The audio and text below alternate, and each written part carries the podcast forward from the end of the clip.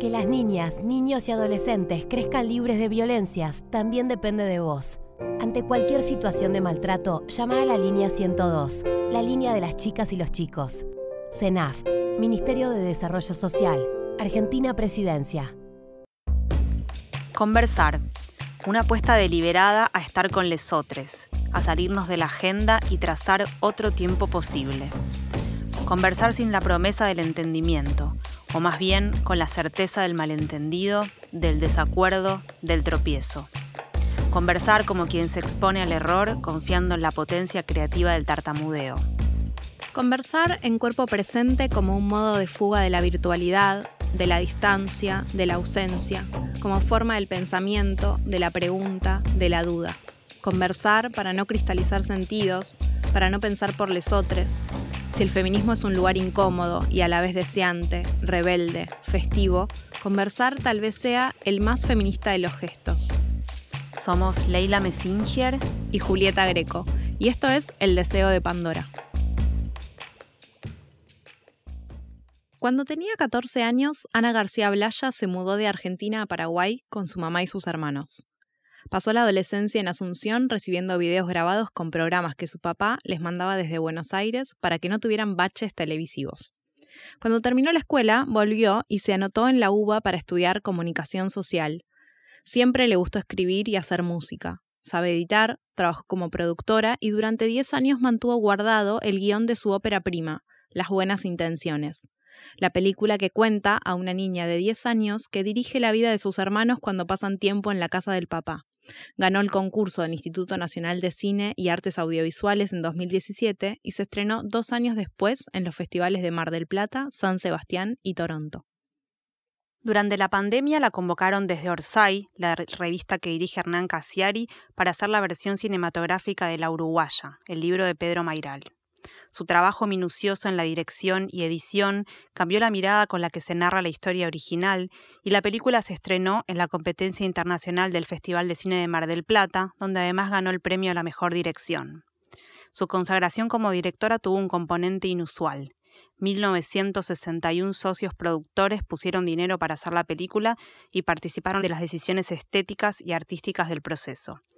Para ella, hacer cine feminista significa horizontalizar los procesos de producción y conversar con sus compañeras de la cartelera transfeminista. Bueno, bienvenida Ana a la cuarta temporada del Deseo de Pandora. Estamos muy contentas de poder conversar con vos hoy. Eh, la primera pregunta que tenemos para hacerte tiene que ver con eh, lo que hiciste con el, el narrador en La Uruguaya, que es tu última película, eh, que se, hace a partir de un libro de Pedro Mairal, un guion adaptado. Eh, en esa película el narrador es un varón, es el protagonista, eh, y vos tomaste la decisión de mover esa voz hacia otro personaje del, del, libro y lograste de alguna manera convertir ese relato viril en una narrativa para nosotras feminista, eh, sin alterar eh, los hechos, ¿no? Sin, alterar la historia. Eso nos parece súper valioso y bueno, queremos saber cómo fue esa transformación.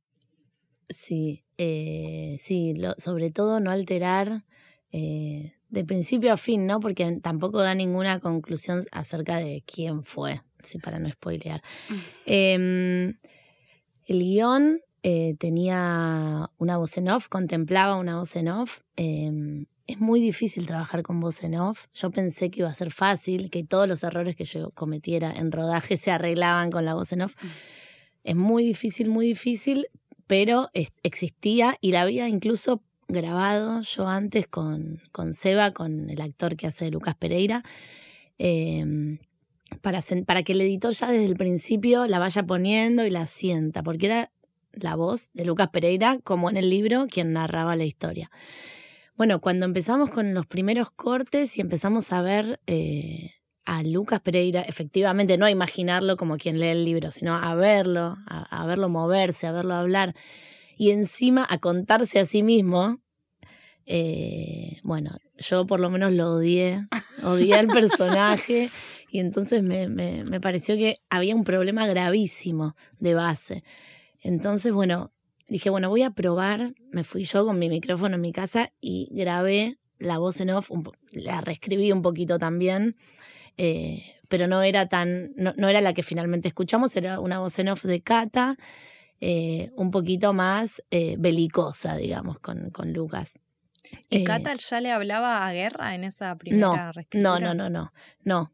E, ese fue otro problema, porque ¿desde dónde habla Cata? ¿Qué, qué, qué, sabe Cata? ¿Desde qué lugar? Bueno, eso con Chiri, que es el, jefe de, guionistas, y con Josefina Licitra, empezamos a pensar, eh, y a ellos se les ocurrió que podía ser una carta.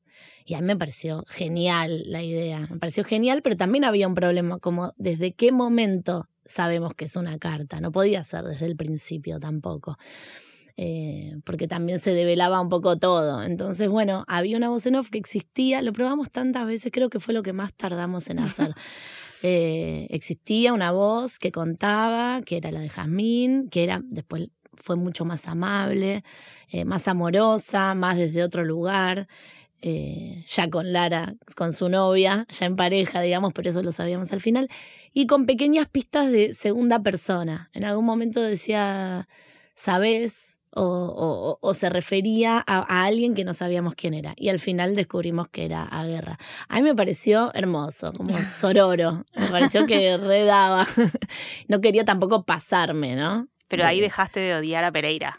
Ah, lo empecé a querer, porque aparte si te das cuenta, todos los personajes, después me di cuenta que todos los personajes que se lo cruzaban medio que lo deliraban a lo largo de la película. Como que dije, ¿no nos habremos pasado un poco? Porque todos como que no sé, desde el mozo hasta la cajera, que no le quiere dar, que se le pone lejos los billetes, hasta el, el, tatuador, que, que, también, como él está medio fumado y le pregunta varias veces cuánto va a tardar, y el otro, depende de la complejidad, como que todos lo deliran un poco. Mm. Eh, bueno, ese fue un cambio importante y también, eh, bueno, las mujeres que se, el, el, el, rol de la mujer en el, en, no solo de Guerra y de, y de Cata en la película, sino de otras mujeres, bueno, eh, como las que las intérpretes de la música y, y, y, todo eso me parecía importante eh, de, no sé, de dejar, porque era el punto de vista también, si llaman a una directora, lo que más va a entender es cómo piensan. También traté de meterme en él, ¿no? Pero, pero, pero las mujeres que por ahí en el, en el libro, a pesar de que en el libro él le habla a Cata durante toda la, historia, me parecía que estaban más desdibujadas. Mm. Entonces tenía ganas de, ya que tenía la, la opción de ponerle cuerpo, ponerle voz, y que, que había que hacerlo. Ana, y la película tuvo una particularidad, no sé si es la primera, pero debe ser una experiencia bastante inédita eh, de tener casi 2.000 socios productores que pusieron plata, pero que además de poner plata participaron de las decisiones artísticas y estéticas.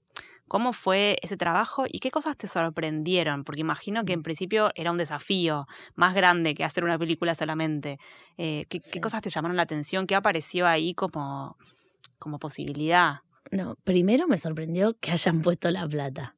Yo era parte de la, soy parte de la comunidad Orsay, recibo los newsletters de Hernán, siempre los solía recibir en pandemia, y cuando, cuando manda esto, de, bueno, pongamos plata para hacer una película en dólares en el medio de la pandemia, dije, este está loco, yo no pienso poner un peso, un dólar. Dije, ¿cómo no va a juntar nada? Me pareció una locura, pero bueno, Hernán tiene como una credibilidad que laburó a lo largo de 10 años con su revista y que me parece que, bueno, la gente confía en él, en todas esas locuras que propone y, le fue bien. O sea, ya me sorprendió que me hayan llamado con la plata en la mano para decirme, dirigí la voz. Mm. Eso me pareció lo más impresionante porque en general cuando hay plata no suelen llamar a una mujer. Suelen llamar a alguien, viste, como asegurar la jugada con un director más, más, puede ser directora, pero más experimentado también, porque yo tenía una sola peli. Y eso mismo fue lo que les gustó, que yo era tan novata como el Claro, como que bueno, vamos todos a tratar de hacer una peli desde cero. Yo no estaba en cero, ponerle que estaba en uno pero, pero tenía la experiencia de la primera peli, pero también ¿no? el kilometraje como directora se, se, junta dirigiendo y esas oportunidades son re pocas. Yo tenía una, había tenido una sola. Eh, me pareció divertida la propuesta, después entendí que era la condición, yo te doy la plata, pero la condición de Hernán, que aparte fue la promesa para que la gente ponga la plata, era que iban a participar activamente de todo el proceso. Entonces, que iban a poder incluso votar el casting de los protagonistas, que es lo que hicieron, eh, y que iban a participar de, cada instancia, que iban a ver el presupuesto. ¿Vieron? El, presupuesto estaba, o sea, lo que cobraba cada uno de nosotros lo sabían todos. Eh, entonces, bueno, a mí me, al principio me puso nervioso, me divirtió, pero bueno, al streaming número 5, que ya todo el tiempo era contar lo que estábamos haciendo, que ya hacerlo requiere mucha energía, contar el porqué de cada paso, de por qué el casting se hacía como se hacía, que lo cambiaron porque se hizo en Instagram, digamos, la, la participación. Uno de los requisitos era postear un video en Instagram, hashtag casting la uruguaya. Y bueno, había unas resistencias de parte de, actores famosos eh, de hacerlo. Pero bueno, de repente empecé a descubrir que además teníamos un músculo productivo de 1961 personas, que eran una red de contactos enorme que nos dio eh, locaciones para filmar, que nos contactó a mí, por ejemplo, con Diane Denoir, que es una, una artista uruguaya cuyo tema yo quería usar en la película. En dos segundos tuve el teléfono. Eh, fueron extras en la película y aparte unos extras súper pacientes, felices, que sacaban fotos hubo gente que, que, documentó todo el proceso, que eso era importante. Entonces hay un documental ahora en YouTube hecho por los coproductores sobre cómo fue todo. Hicieron el making of, también filmaron durante el rodaje. Eh, bueno. Todo eso en el medio de la pandemia. Todo eso en el medio de la pandemia. Bueno, hisopándose. Cada vez que venía, cada tres días nos hisopábamos. Y, si venían eh, los coproductores también se tenían que hisopar. Y bueno, te diría que un poquito, casi el 30% del presupuesto se fue en protocolo de COVID. O sea, teníamos un montón de plata, pero de repente el 30% no lo teníamos porque había que, respetar todo el protocolo de COVID.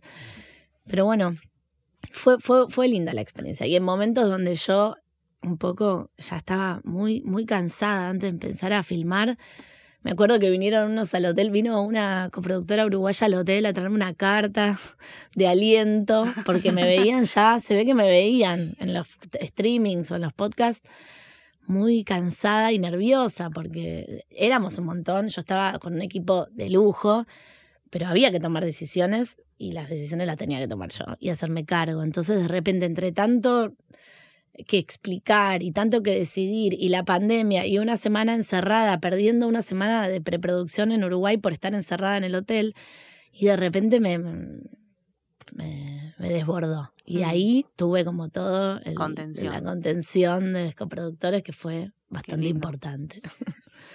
Ana, hay em, algo de la uruguaya que nos, nos hace como inscribirla en esas películas como las de Linklater, Antes del Amanecer, Antes del Atardecer, o mm, a mí me hizo acordar un poco también a La Virgen de Agosto de Jonas mm. Trueba, Dos días en París de Julie Delpy, como esas películas en las que los personajes caminan una ciudad, conversan, por momentos se conocen, se reencuentran eh, y al mismo tiempo eso narra la ciudad. En, las de Linklater se, se, narra París, Viena, en la otra Madrid.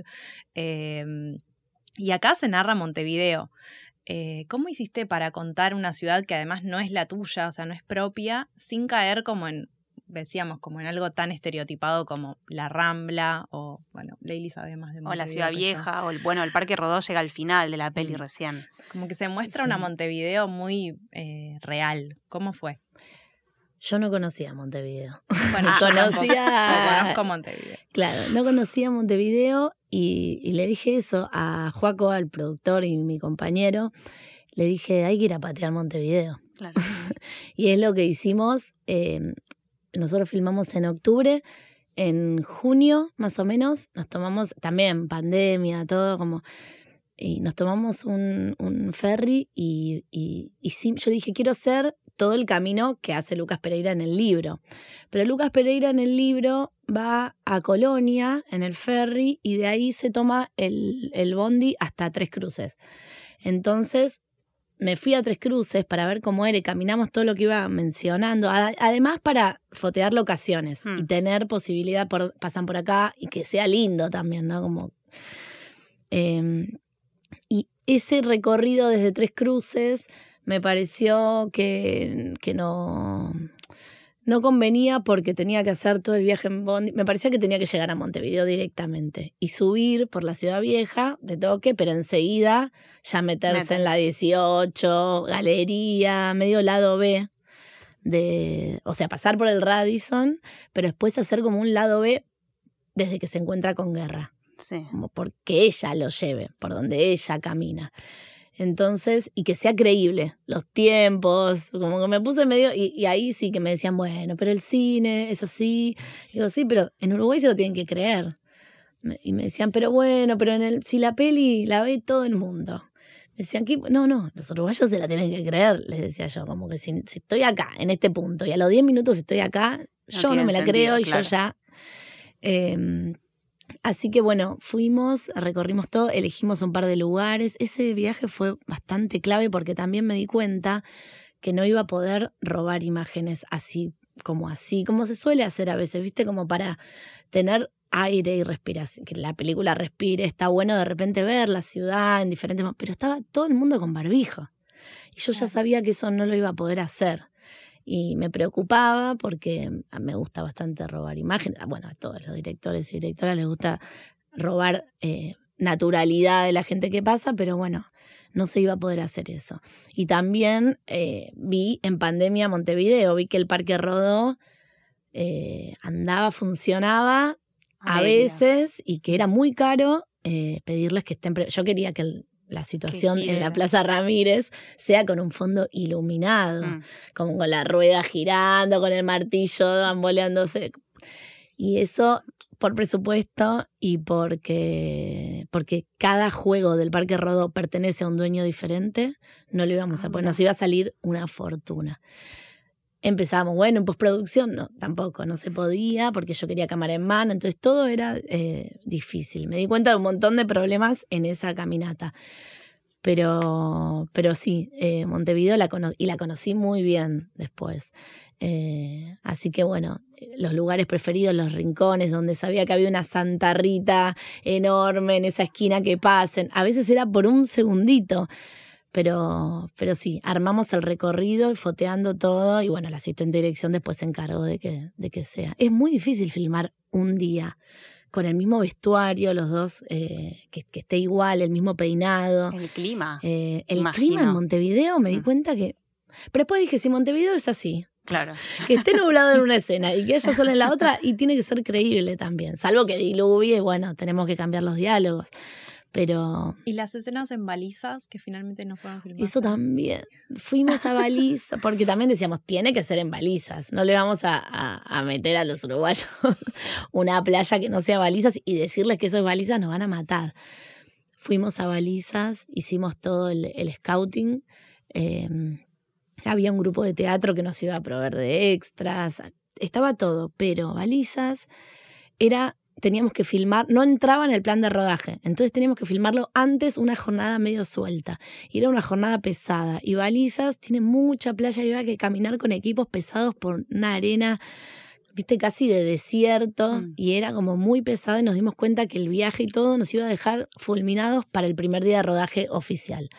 Y fue una decisión muy tremenda, los coproductores votando, no, tiene que ser balizas, no, son unos chantas y no balizas. Y bueno, y algo que aprendimos que aprendimos también ya en las buenas intenciones y que pudimos enseñarles con esa mínima experiencia a los coproductores es que el cine engaña siempre. Claro. La magia del cine. La magia. Sí, eso lo tengo que explicar. Así que es, bueno, no vamos a decir la palabra balizas, vamos a decir la playa. Claro. Pero vamos a evocar esa escena de balizas del libro en una playa que estaba a dos kilómetros de Montevideo. Real que hay escenas donde se ve pasar autos por la rambla de fondo y tratábamos de, sacarlos, pero, pero bueno, no, no pudimos. Intentamos unas playas también un poquito más alejadas, pero la infraestructura que necesitábamos para tener luces, para tener a la gente bien, a los extras, no, no daba. Así que, bueno, Baliza también es un fake.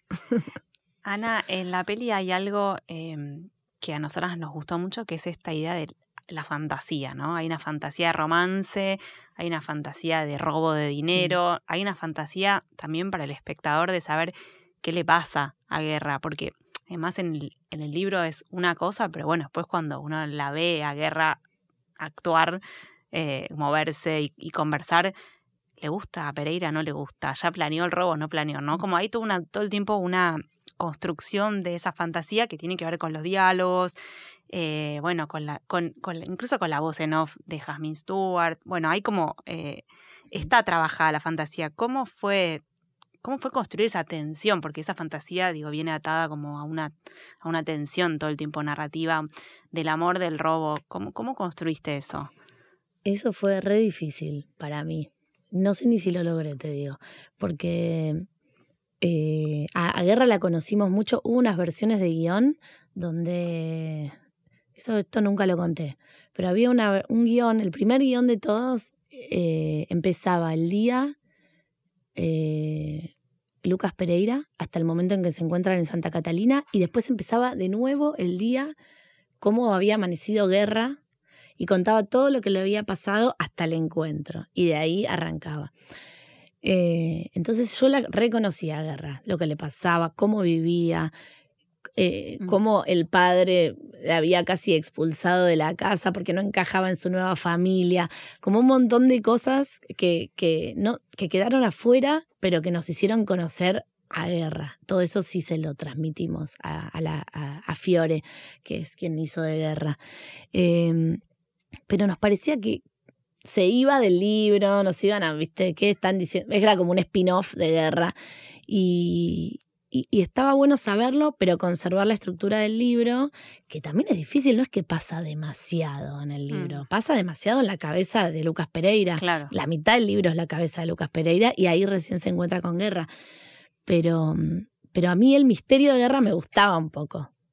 Saber, porque también es algo que pasa, como que también estás con alguien que medio te gusta o admirás y pensás que te gusta y, y, y un poco decís que chanta y un poco te entregas. Hoy decíamos eso con, con Juli porque, bueno, claro, cuando estás conociendo a alguien a veces te puede parecer chanda, a veces te puede parecer ridículo, a veces te puede cantar. Como que, el misterio es lo que más te encanta también. y además en ella me parece que ese misterio que está muy bien conservado en la película es claramente su arma. O sea, y él ah. está totalmente como embelesado con eso. eso me pareció súper bien llevado. Sí, y que los dos sean bastante, eh, que no cuenten demasiado de su vida. Él le pregunta y tú dices, y ya bueno, sí, ser medidos con la información que se le da al otro, porque tampoco es que ya saben que al final del día se van a separar.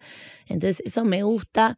Me gustaba, también había una versión donde eh, se decía que era Guerra y su banda La Cita Rosa, la que la afanaba. eh, que bueno, que, que ahí yo, bueno, un poco me opuse, eh, va, lo charlamos, no es que me opuse. Lo charlamos porque si el libro no lo dice, no se anima a decirlo, que fueron las pibas o que fue de guerra. Yo no lo quiero decir. No, y además está bien, el misterio es sí, y además, viste, como que también, pues siempre hablaba con Diane de Nuarco, de quien me hice amiga, hablando, y me decía, siempre los músicos son los, viste, son los ladrones, los chorros, siempre, viste, estigmatizado. Yo decía, es verdad, y las pibas, y por qué. Y aunque me hubiese encantado, me, hubiese, me, encanta esa posibilidad, no, no, lo quería decir, pero sí había una versión también de una línea más paranoica de él, él todo el tiempo paranoico, de que le van a afanar, de que le van a afanar. Y yo decía, bueno, que esté un poco paranoico al principio, pero después no, porque si no el robo ya, que no sé ni si sorprende, yo porque ya lo sé, los que leyeron el libro lo saben, pero no sé ni si es anunciado.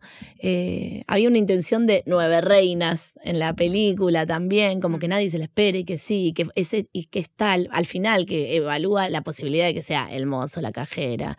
Sí. Em, me parecía como, no sé, la verdad es que ese fue el mayor desafío. Yo no sabía bien cómo contar esto. Ahora que sí, lo de Nueve Reinas, siento que hay una música especial en ese momento en donde hace ese repaso de miradas que se parece un poco a la música de Nueve Reinas del momento del robo. es verdad, ¿qué tema es el de Nueve Reinas? No, No Lo sé, tendría pero es que un tema, es, repasar. es música, una música así como muy rápida. sí, eh, cuando él que- dice carteristas, sí, exacto. eh, Sí, chor, que está ahí y después vuelve a estar cuando les, les manotean los de la Sí, moto, las nueve reinas.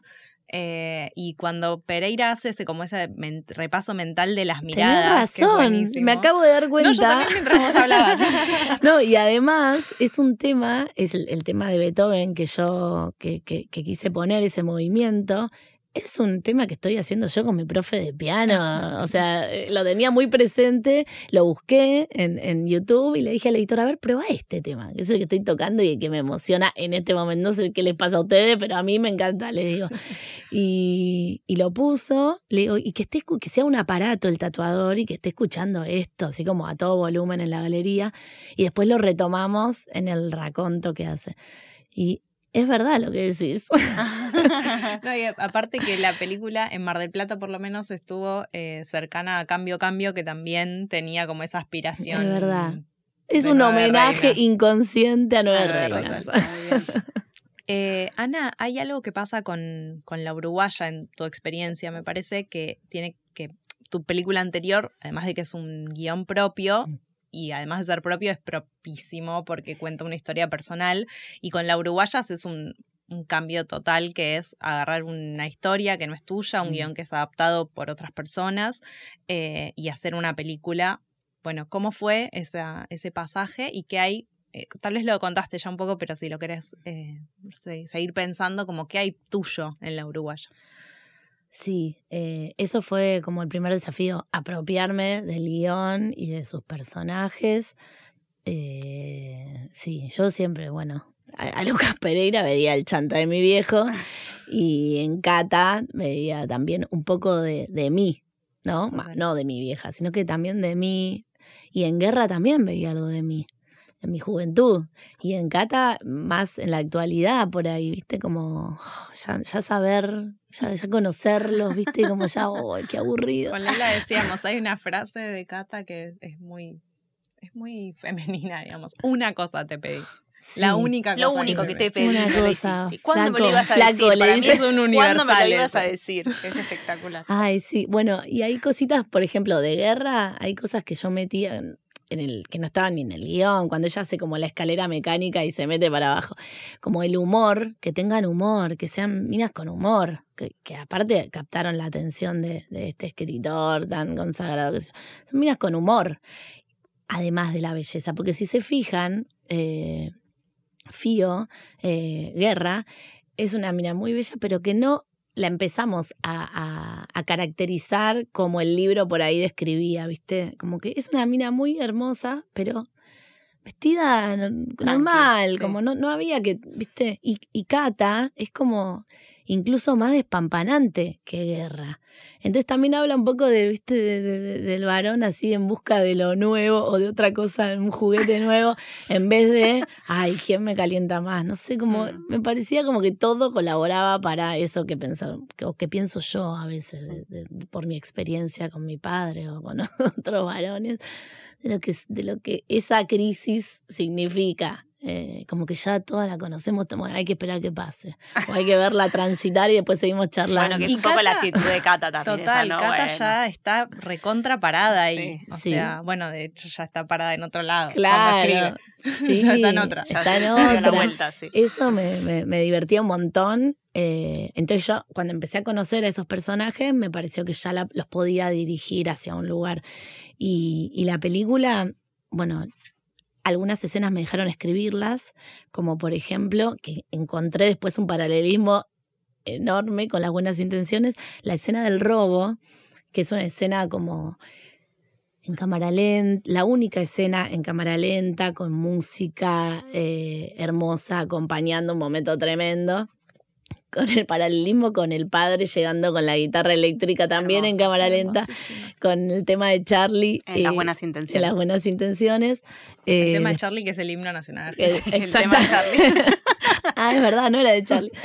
Bueno, eh, como me parecía como que hay algo a mí que me conmueve mucho y de, de algo que está sucediendo que es tremendo, un padre llegando tarde, cagándose como en, en, en, en la hija que estaba siendo abanderada, o este robo, como filmar. Creo que eso lo aprendí de la naranja mecánica. ¿Viste? Ah. Cosas tremendas con una música bellísima. Volverlo épico también. ¿no? Volver épico, claro, pe- cosas pequeñas.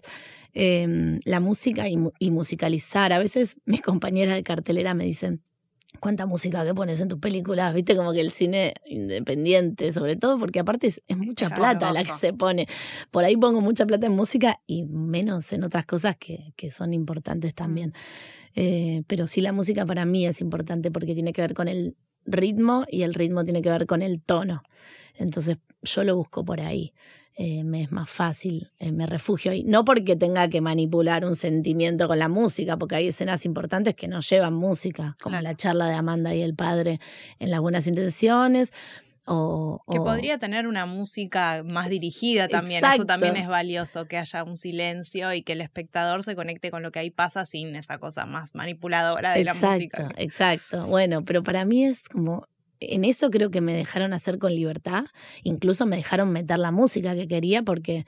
Porque en, en el libro se menciona a Rada y a Cabrera y, y- y yo metí- quería meter también ahí una mujer cantando mientras a él le pasaba lo que le pasaba. Y, y es, en eso también participó mi viejo, porque yo decía, tengo un disco con un, con un compilado de música uruguaya que me había hecho mi viejo en el 97 o 98, que quién es la que canta, quién es la que canta. Bueno, un amigo me manda el disco, porque lo tenía todavía, que era un regalo de fin de año que hacía la empresa de la productora donde trabajaba mi papá, y él había hecho como el compilado y todo.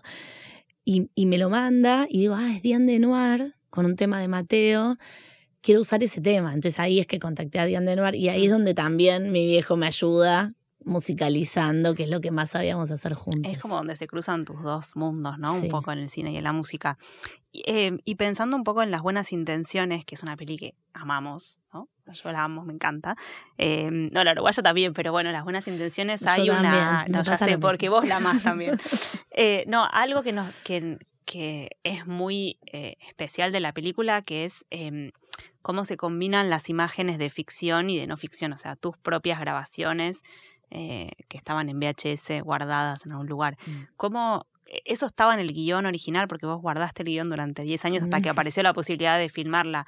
¿Eso ya estaba en el guion? ¿Vos tenías en mente esas imágenes? ¿Las tenés guardadas? ¿Cómo, cómo fue esa No, la- las imágenes las tengo conmigo desde, bueno, desde que mi viejo las filmaba y las bajaba a VHS y yo me las quedaba y, y eran, eran parte de la memoria. Yo iba, recordaba porque cada tanto repasaba esos videos.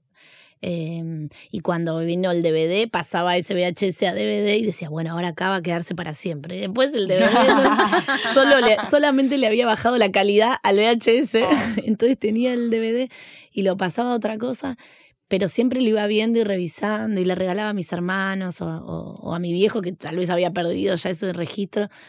Eh, era parte de la memoria y esa memoria, cuando yo lo, lo pasé, escribí el guion, es- de- escribí algunas escenas que estaban en mi memoria y que estaban en esos videos. Nunca pensé que, que eso iba a integrar la película. Sí, cuando hubo que salir a- sobre la granada del presupuesto no había presupuesto para llevar a la playa a estos chicos con, con el papá a filmar eso. Y lo que hice fue meter directamente todo el VHS de la playa, lo metí en, en, dije, en edición, ¿no? Primero dije, antes de eso, se fueron de vacaciones antes de filmar las criaturas, actores y actrices de la película, y los mandé la, le mandamos la ropa que iban a, de, de- de playa de los 90 a cada uno. Váyanse de vacaciones. Si pueden, con el celu, Ay, se hermoso. filman un poquito. Entonces Juan Minujín filmó a las hijas, la mamá de Ezequiel Fonten la filmó al hijo. Ellas estaban en Costa Rica con un agua azul y él estaba en Entre Ríos. El río. Había que empatar esas imágenes. Pero bueno, las teníamos y yo dije, bueno, no son suficientes, vamos con el, vamos a intercalar el material real con ellos. Eso fue lo único que había al principio. Cuando lo mostramos eh, ahí en- internamente, decían, la potencia que tienen estas imágenes es impresionante. O sea, lo demás está correcto, pero le falta como... Ah, Yo sentía que le faltaba algo a la. Tenían demasiada presión la ficción y los esos actores para hacer lo que yo necesitaba que sean. Entonces, ahí agarré y empecé a. re- Detuve la edición y tres meses estuve buscando imágenes eh, y pidiendo nuevas a amigos de mi papá. Y ahí descubrí que tenía cosas que no había filmado ni que podía filmar, como calle de esa época. Yo no tenía para alquilar. La bondi. escena del aeropuerto, como era antes La de la del reforma, de la privatización. La escena del que se les haya ocurrido filmar el aeropuerto, Sí, además, sí, porque sí. podrían haber estado filmando el auto y de golpe la cámara así. Sí, y se ve Y se ve sutilmente una bandera y dice ministro Pistarini. ministro Pistarini, de- Sí. así chiquitito también. Bueno, eso estaba. Mi viejo filmaba en esas. en- en- Creo que filmó también la, la- el entierro de su madre. Me acuerdo. No, no filmó. eh, sacó fotos. Sacó fotos. me manda un mail. Yo siempre me río porque me manda un mail un día que dice Hard Times Annie. Y era una carpeta que decía Hard Times Annie y eran las fotos del entierro. Me dice, pero mira lo lindos que estábamos todos. Y aparte, nos juntábamos todos, una vez que nos juntábamos los treinta y pico. Bueno, entonces hay unas fotos espectaculares, de primas de España, y bueno, así un poquito como los ojos rojos, pero, pero ah, filmaba bastante. Y, y- y bueno, esas imágenes eh, entraron y también me, me gustaron, porque para contar lo hice también, lo apliqué en la uruguaya. Porque en la uruguaya hay cosas que me faltaron y no, y lo fabriqué. O sea, para contar una historia, por más que para mí, ¿no? Vale bajar imágenes de YouTube, por ejemplo. Hay imágenes del Colonia Express, donde Sí. él viaja, eh, que las saqué de, de gente que filmaba por la cubierta del como tiranos temblad.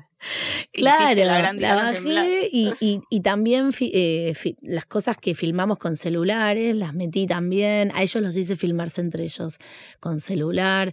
Como que para mí me descontractó. No sé qué, por qué lo hago. Pero porque también eso me parece que se mete en, en la propia narrativa, porque vos ahí en la Uruguaya también tenías que contar una historia con una relación que ya estaba iniciada. Sí. Entonces había que reponer también una relación virtual. Bueno, eso hicimos con los audios de WhatsApp, Sí. que no estaba en el guion tampoco eso.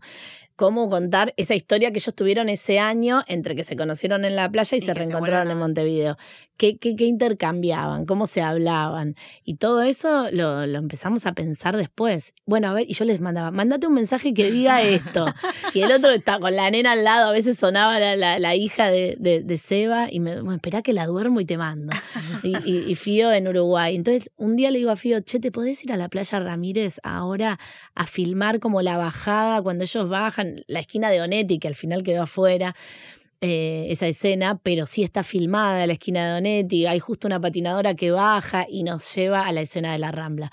Bueno, esas cosas las hicimos después y, y ayudan a contar, ayudan un montón, eh, pero bueno, son desprolijas. Y ahí yo siento que me siento más, repre- más representada en esa desprolijidad, porque si no es como siento como una presión de cineasta que no soy, Mm. eh, pero que sí que me gusta registrar y contar en video la- las historias. Hay algo, Ana, que también eh, vemos en las buenas intenciones que tiene que ver con los objetos y la materialidad. Te escuchamos decir en una entrevista que vos te tomaste conciencia de la separación de tus viejos cuando viste que faltaban en la casa de tu mamá los discos de tu Mm. papá. Eh, y después pensando en eso pensábamos en eh, como el vínculo de los personajes con las cosas en las buenas intenciones, con el bolso cuando se cierra, con la guitarra esa que llega así endiosada, eh, La taza. con la taza que Amanda le da a Lala, eh, o mm, los, cancioneros, cancioneros, que, era Sí, como que, que, sí. que todos tienen como, son muy significativos, digamos, ¿no?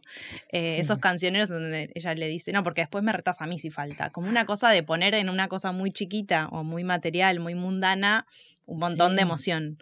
Eh, nos preguntamos si es algo que previamente pensaste o que naturalmente... eh, ocurrió? Eh, yo creo que, bueno, yo tenía una directora de arte que es una excelente compañera para tener al lado cuando dirigís, que es Marlene Liebendag, que me pidió fotos, todo lo que tuviera de esa época, y yo lo tenía casi todo. Mi viejo vendía en la disquería esos cancioneros, y yo los tenía, o sea, los conservaba desde el 90 a, esos cancioneros, eh, como los cassettes y y fotos, fotos Polaroid o fotos que, que, eh, eh, impresas. Eh, los, justo tengo un corto escrito sobre esa de los vinilos que acabas de decir, que no lo, nunca lo filmé, pero dije, bueno, tanto me piden cortos. Yo cuando presentaba las películas me decían, bueno, ¿qué corto hiciste? Y yo nunca había hecho ningún corto. Y escribí ese corto sobre la nena que ve que no están más los, los vinilos y nunca los filmé, ahora que pienso. Y esos vinilos, em, cuando nos fuimos a vivir a Paraguay, quedaron olvidados en el camión de mudanza, como que entre tanto estrés de qué sé yo, quedaron ahí y es como, ahí fue como los pocos vinilos que me habían quedado eh, en lo de mi mm. mamá se perdieron. Y había algo, sí, hay algo con los objetos que, que fui arrastrando, Walkman y cosas que usan los nenes, que son muy de los 90 y que la directora de arte me dijo, todo lo que tengas y si no, recordá cómo era que yo lo consigo.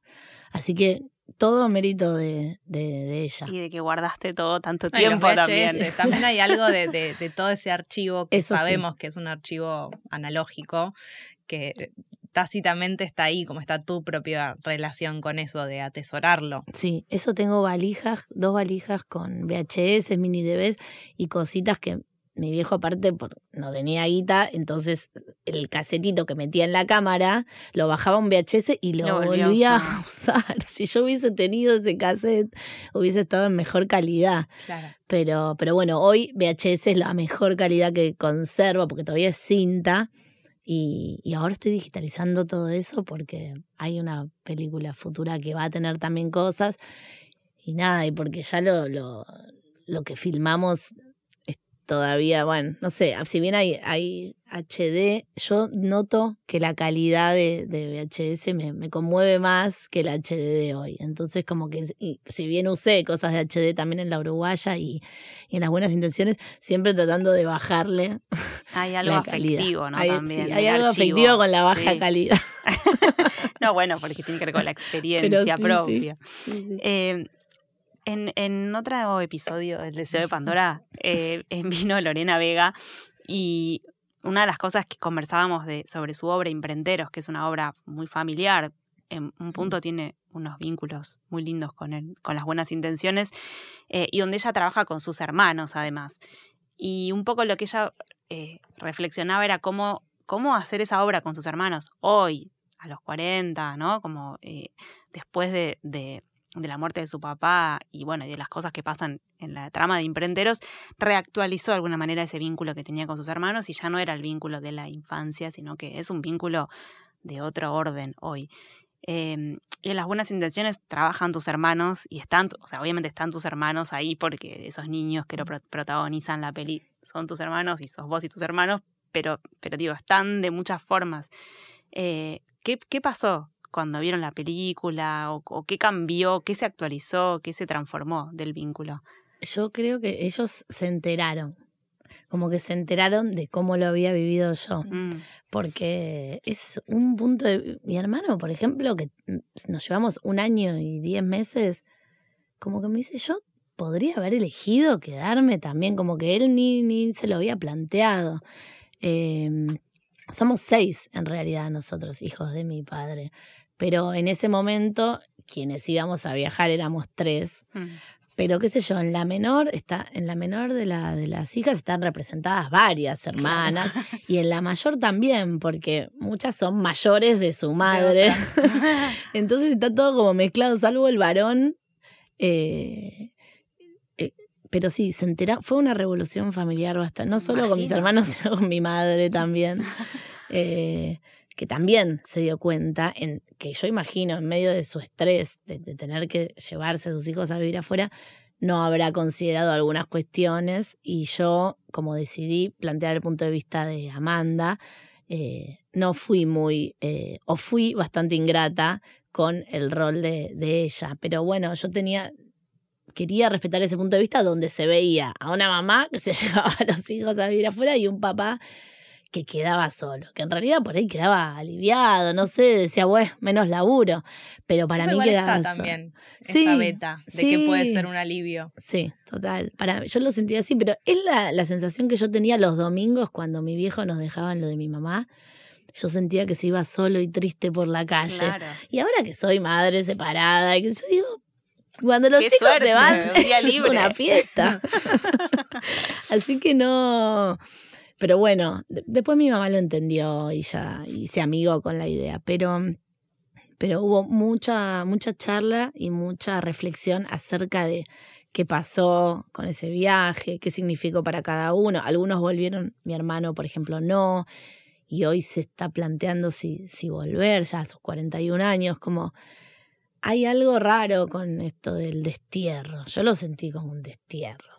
Y, y, ni siquiera había cable cuando yo me había mudado. Entonces no había conexión con, con la Argentina, salvo por esos VHS que mandaba mi viejo, o discos que salían y no llegaban todavía a Paraguay. El último de los Rodríguez nos mandaba como si, ténganlo, porque ¿viste? allá no están saliendo todavía.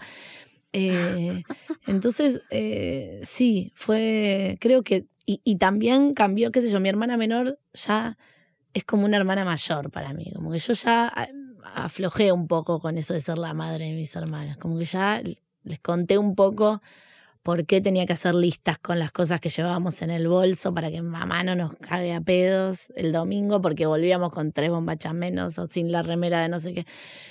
Se entendió como el punto, pero sí, igual. Y, y, mis hermanas menores, que la menor le llevó 28 años, a la otra, a la otra le llevó 20, otra 15 y a otra eh, 20, no sé, 10, eh, se enteraron también de que no soy una tía, me conocieron grande. Claro. Entonces como que también se enteraron que de... había sido una niña como ella. una hija. Así que, y cómo fue la historia con un padre que ellas no tuvieron, porque mi padre con las menores creo que fue un poquito más presente y un mejor padre, como más...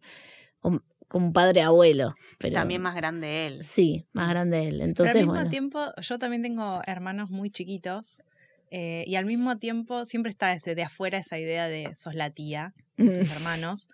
Eh, pero aunque también considero que mi papá es muy distinto con ellos que como fue conmigo, al mismo tiempo es el mismo, la misma persona. Sí. Y te une a esa persona que es el mismo papá. Sí. O sea, sí, sí, y sí, a lo- veces incluso siento que mis hermanos son niños como de otro tiempo, porque siento que en algún lugar su mamá tampoco es tan joven, entonces en algún lugar también siento que están siendo criados por un papá sí. de, los, de los tuyo. 90. Claro. Claro, que todavía quiere mantener algunas cosas y vos Total. decís- Pero sí, a pesar de tener cuatro madres diferentes entre los seis, somos reunidos. Entonces eso es como lo, lo que mejor hizo, sin querer tal vez.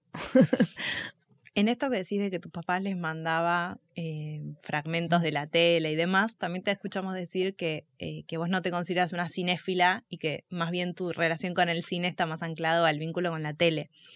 Eh, entonces nos preguntábamos, bueno, ¿qué, qué, ¿cuál es tu relación con la tele? Nos parecía lindo que vos reivindiques esa, eh, la caja boba que en los 80, los 90 estaba significado más desde, desde ese lugar eh, y desde un lugar incluso como eh, desde el cine, ¿no? Como que mm, sin plantearlo como un enemigo. No, sí, yo desde, desde que siempre pregunto que si me van a preguntar sobre referentes del cine porque me asusta cuando me hablan del cine, porque yo sé más de tele, porque los 90 era, era el comienzo de la tele, de, de- de- de MTV, de Match Music, de, de todos los, los videoclips aparte, ¿no? De las bandas presentaban sus videoclips, acá por lo menos, antes había empezado afuera, pero, pero había una tele, Los Simpsons. Era capítulos de Los Simpsons me mandaba mi viejo, porque nosotros éramos. Los Simpsons. Estábamos, comíamos en la cama, o sea, peor que Los Simpsons. No, ni siquiera estábamos en el sillón. Comíamos en bandejas en la cama para porque la tele estaba en la habitación de él, entonces la tele tenía que estar. Yo siempre digo como, ay, una casa sin tele como que no es un hogar, decía yo. Ahora no veo tele, ahora tanta. Eh, o, o la veo en YouTube, porque veo lo que quiero ver. Y, y en ese momento, para mí la tele. Bueno, tu era- papá les hacía como un YouTube, ¿no? Les mandaba Exactamente, videos. nos mandaba, qué sé yo, las primeras temporadas de la TV Ataca, nos mandaba La Cueva, que era un programa de Viravent que, que, que- de música, eh, nos mandaba Magazine for Five, que era, aparte después lo veo y era dirigido por Lucrecia Martel, ese sí, programa.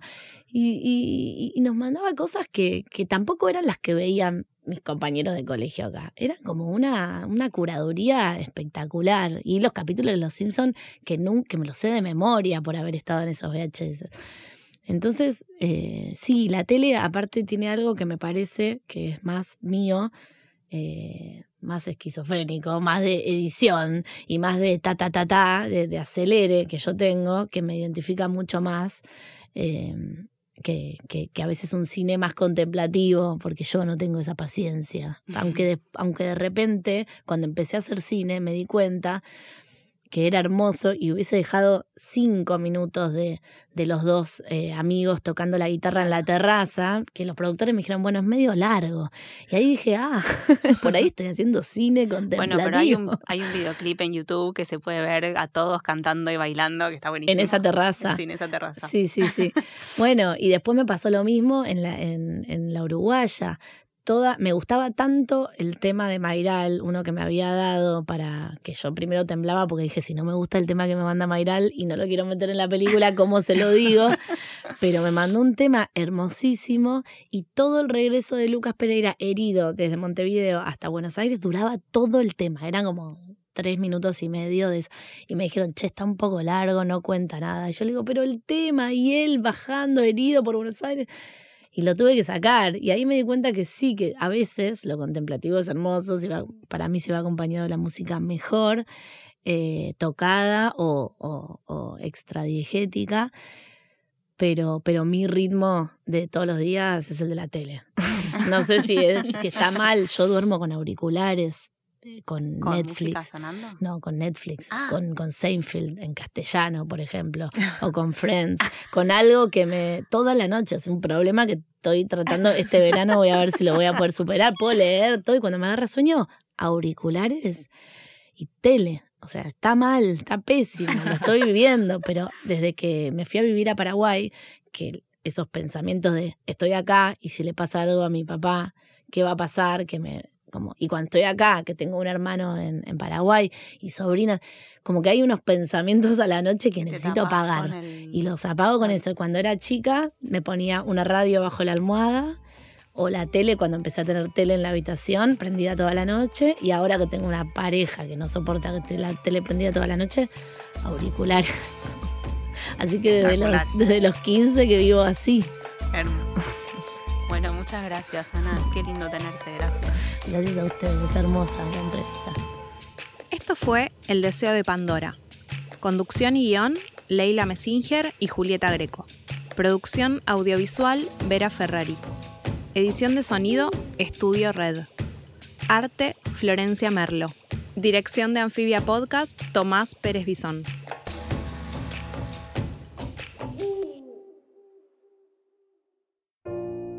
Las niñas, niños y adolescentes crezcan libres de violencias también depende de vos.